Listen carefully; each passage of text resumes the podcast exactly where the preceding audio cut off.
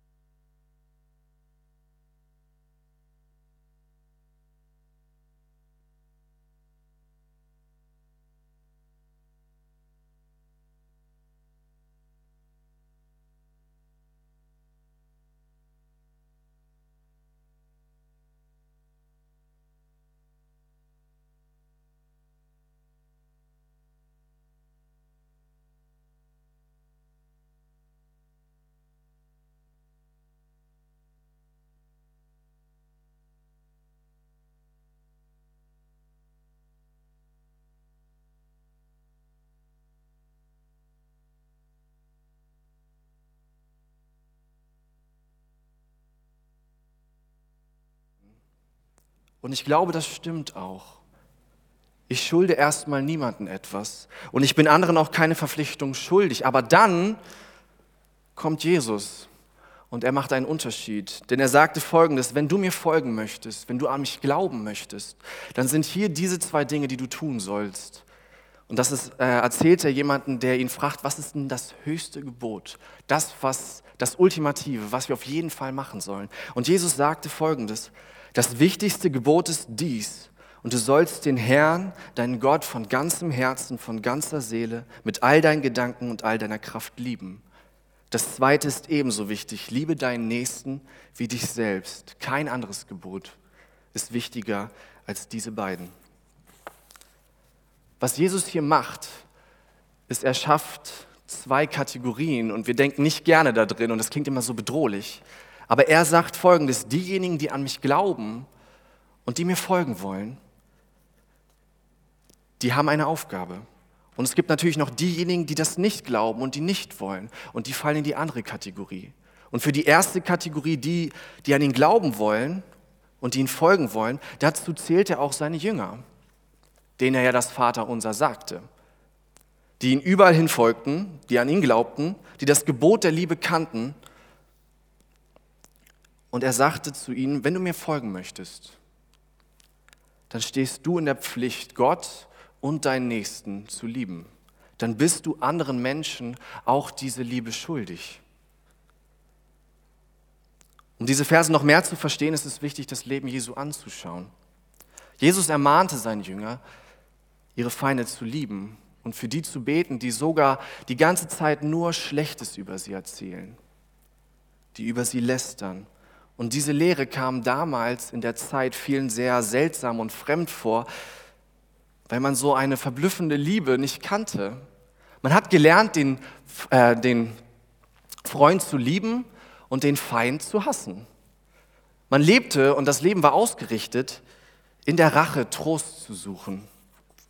Aber Jesus lehrte seinen Jüngern, dass sie nur durch die Liebe zu ihren Feinden Kinder Gottes werden können und dass Liebe und Vergebung nötig sind, um auch im Glauben zu wachsen. Und all das spiegelt sich in diesen Versen wieder. auch denen zu vergeben, die einem das Leben wirklich schwer machen. Dass das sogar so weit geht, nicht in einem Konflikt zwischen Freunden, sondern dass es da einer ist, der mir von vornherein Böses möchte. Auch diesem Menschen zu vergeben und auch in Liebe zu begegnen. Weil man ganz schnell solche ja, bösen Menschen im Kopf hat, die man nicht gerne kennenlernt und dem man, wo, es auch, wo, wo ich direkt denken würde, da fällt es mir schwer. Und es geht noch weiter. Wenn man weiter das Leben Jesu anschaut, dann sieht man, wie leidenschaftlich er über Vergebung predigt. Und wie ungewohnt und seltsam das war, spiegelt sich in der Frage eines seiner Jünger wieder, namens Petrus. Er fragte, Herr, wie oft soll ich denn vergeben? Gerade meinem Bruder, der an mir sündigt, ist siebenmal genug? Aber Jesus antwortete, es gibt keine Grenze der Vergebung. Und er sagte folgendes, ich sage dir nicht siebenmal, sondern siebzigmal sieben. Also mit anderen Worten, es ist keine Frage der Zahl, es ist eine innere Einstellung. Kein Mensch kann 490 Mal vergeben, ohne dass Vergebung Teil seines Charakters wird, Teil seiner Person wird. Vergebung ist keine gelegentliche Handlung, es ist eine ständige Gewohnheit. Sie soll Teil unseres Charakters sein. Und dass das zu einer Gewohnheit wird und das auf natürliche Art und Weise von heute auf morgen, ist überhaupt nicht realistisch. So etwas zur Gewohnheit werden zu lassen, dass ich ein Mensch bin, der vergibt, da muss ich erstmal auch einiges erleben. Und das bedeutet auch manchmal nicht so schöne Sachen zu erleben, mal in der Lage zu sein, dass ich vergeben muss.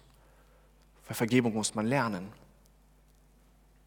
Und wie schwer das ist, das zu einer Gewohnheit werden zu lassen, das sehen wir, wenn wir uns Hamburg angucken oder einfach Deutschland angucken oder wir können es noch breiter fassen, unsere Gesellschaft. Denn unsere Gesellschaft tut sich schwer mit Vergeben. Andere Menschen tun sich damit sehr schwer. Denn damit eine Gruppe funktioniert, braucht man Regeln, man braucht Normen, man braucht Sitten, man hat Gebote und Verbote. Und wenn jemand diese Gebote übertritt, dann wird man häufig doch einfach in so eine Schublade gepackt, in so einen Abgrund gestürzt. Man, be äh, man bekommt nämlich keine neue Chance. Fragt man ein bis dahin unschuldiges Mädchen, das nach einem Augenblick unüberlegter Leidenschaft Mutter eines unehelichen Kindes wird, wird sie sagen, dass die Gesellschaft nicht leicht vergibt. Fragt man einen Beamten, der in einem Augenblick der Unachtsamkeit das Vertrauen der Öffentlichkeit enttäuschte, er wird sagen, dass die Gesellschaft nur schwer verzeiht. Geht man in ein Gefängnis und fragt die Gefangenen, die ihr ganzes Leben tätowiert auf ihrem Körper tragen, sie werden antworten und sagen, dass die Gesellschaft nur schwer vergibt. Geht man in die Todeszellen und spricht dort mit denen, die ja, kriminell waren in einem sehr schrecklichen Ausmaß, während sie auf dem Gang zum elektrischen Stuhl unterwegs sind, werden sie hoffnungslos erwidern, dass die Gesellschaft nicht vergibt. Gerade in der Todesstrafe, die es noch in unserer Welt gibt, zeigt sich, wie schwer Menschen sich tun mit Vergebung. Und vielleicht ist das nicht ein Problem von Hamburg und von Deutschland, aber selbst in meiner Schullaufbahn habe ich immer wieder mitgekriegt, wie dieses Thema doch aufkommt. Sollte man es nicht doch einführen? Und man muss, glaube ich, nicht mal solche Extreme haben, um zu sehen, wie schwer sich viele Leute tun, sondern man kann einfach einen Blick in unser Umfeld werfen.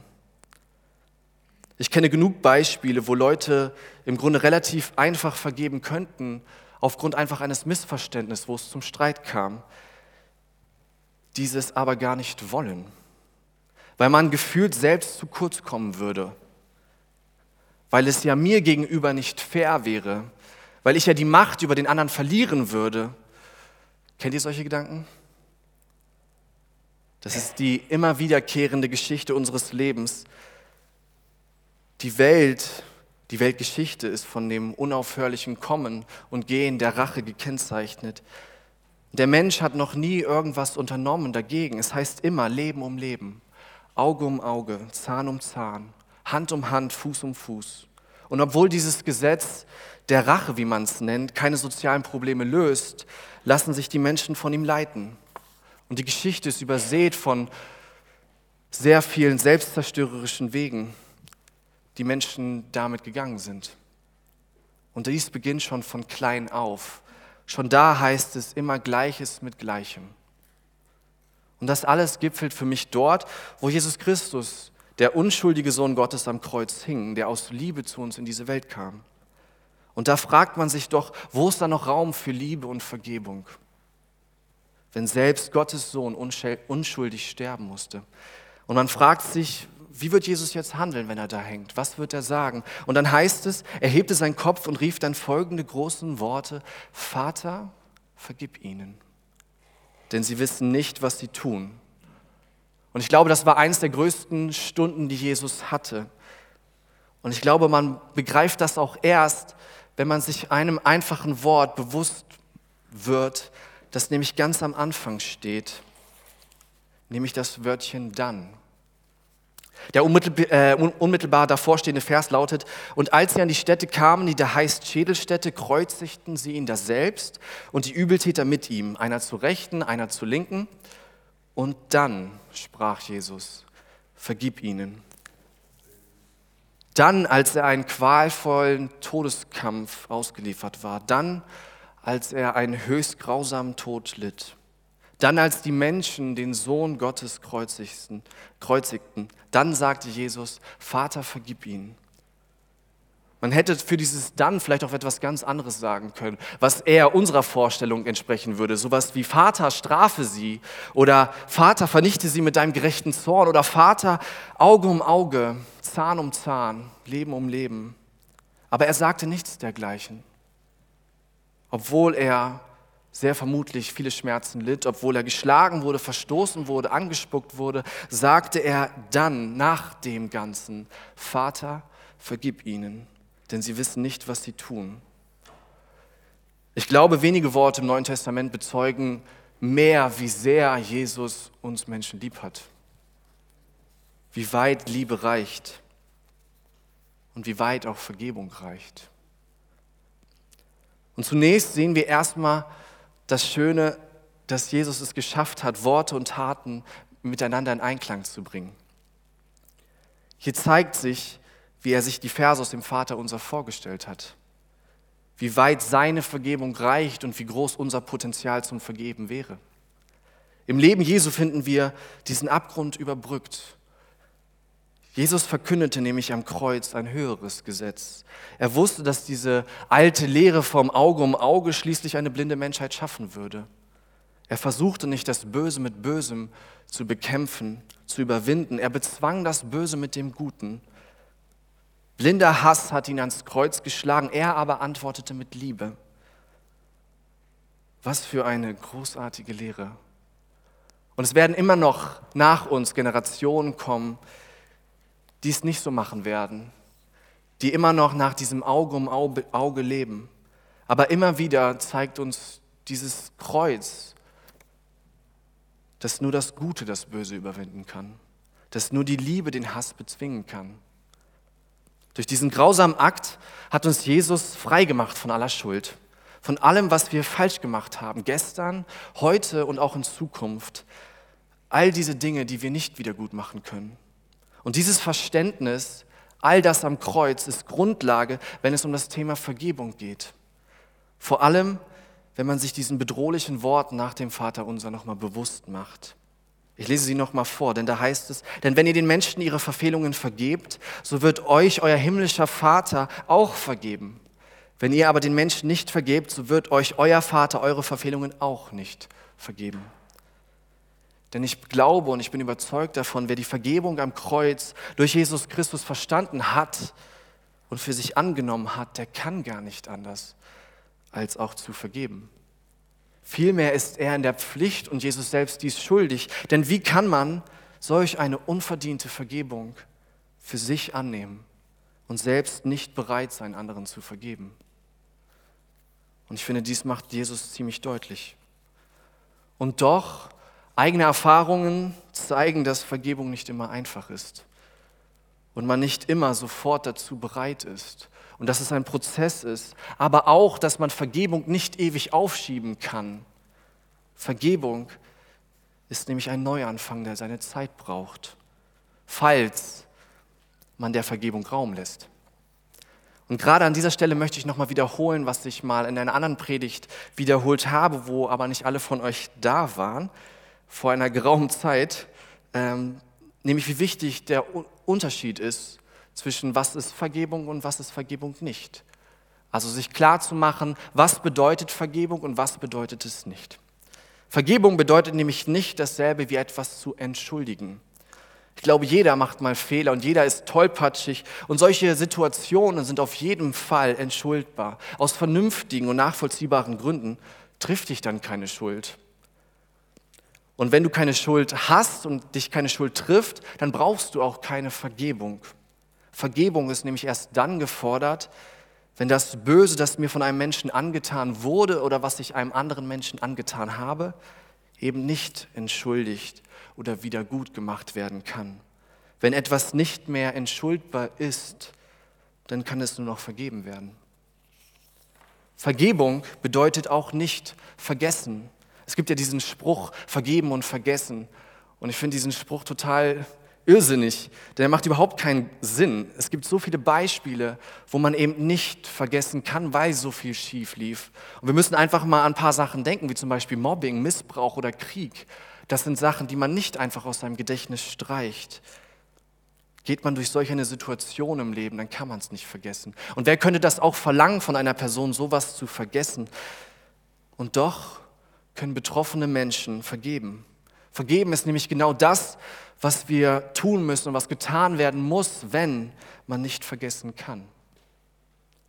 Vergebung bedeutet auch nicht, ein Fehlverhalten zu tolerieren.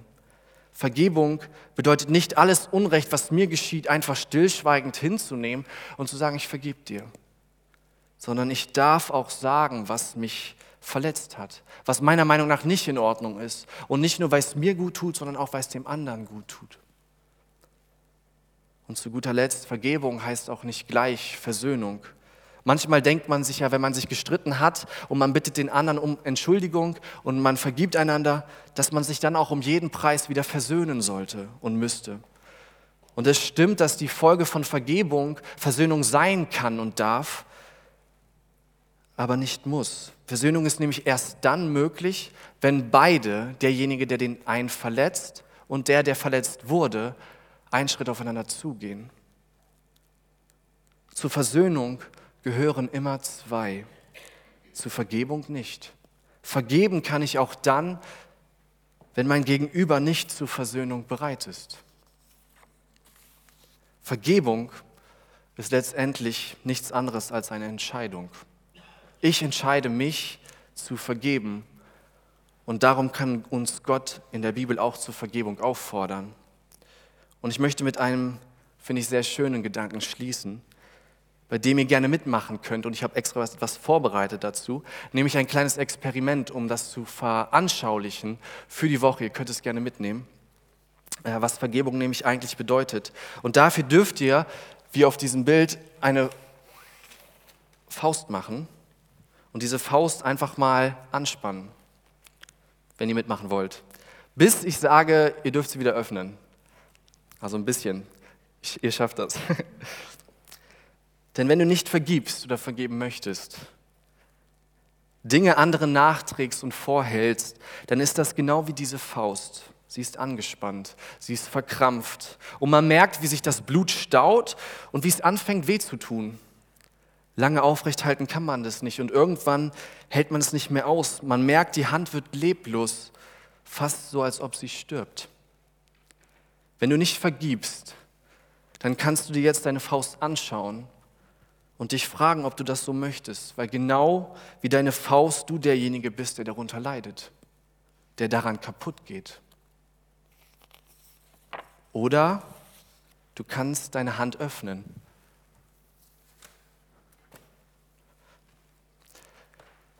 Und wenn du das jetzt tust, dann merkst du vielleicht, wie wieder Blut in die Hand kommt, wie es wieder zirkuliert, wie Leben hineinkommt und wie erleichternd das ist, nicht mit dieser Anspannung zu leben. Schmerz und Verletzungen loszulassen, weil Vergebung zuallererst dich frei macht und dir hilft und dich heil macht. Und die Frage ist folgende, möchtest du mit geballter Faust oder mit offener Hand durchs Leben gehen. Und vielleicht ist in, diesem ganzen, in der ganzen Predigt irgendein Name im Kopf, irgendeine Person, mit der eben nicht alles in Ordnung ist, die du vielleicht noch etwas nachträgst oder wo du merkst, dir wird noch etwas nachgetragen, wo Sachen noch nicht ausgesprochen sind, noch nicht bereinigt, noch nicht um Vergebung gebeten wurde, auch wenn es da nicht sofort zur Versöhnung kommt und man vielleicht auch getrennte Wege geht dann möchte ich dich einladen, einfach diese Chance zu nutzen, in den nächsten Tagen dieser Person zu schreiben. Und vielleicht, wenn du mutig genug bist, auch zu dieser Person direkt hinzugehen und mit ihr zu sprechen. Denn vergibst du deinen Schuldigern, so ist auch dir vergeben. Amen.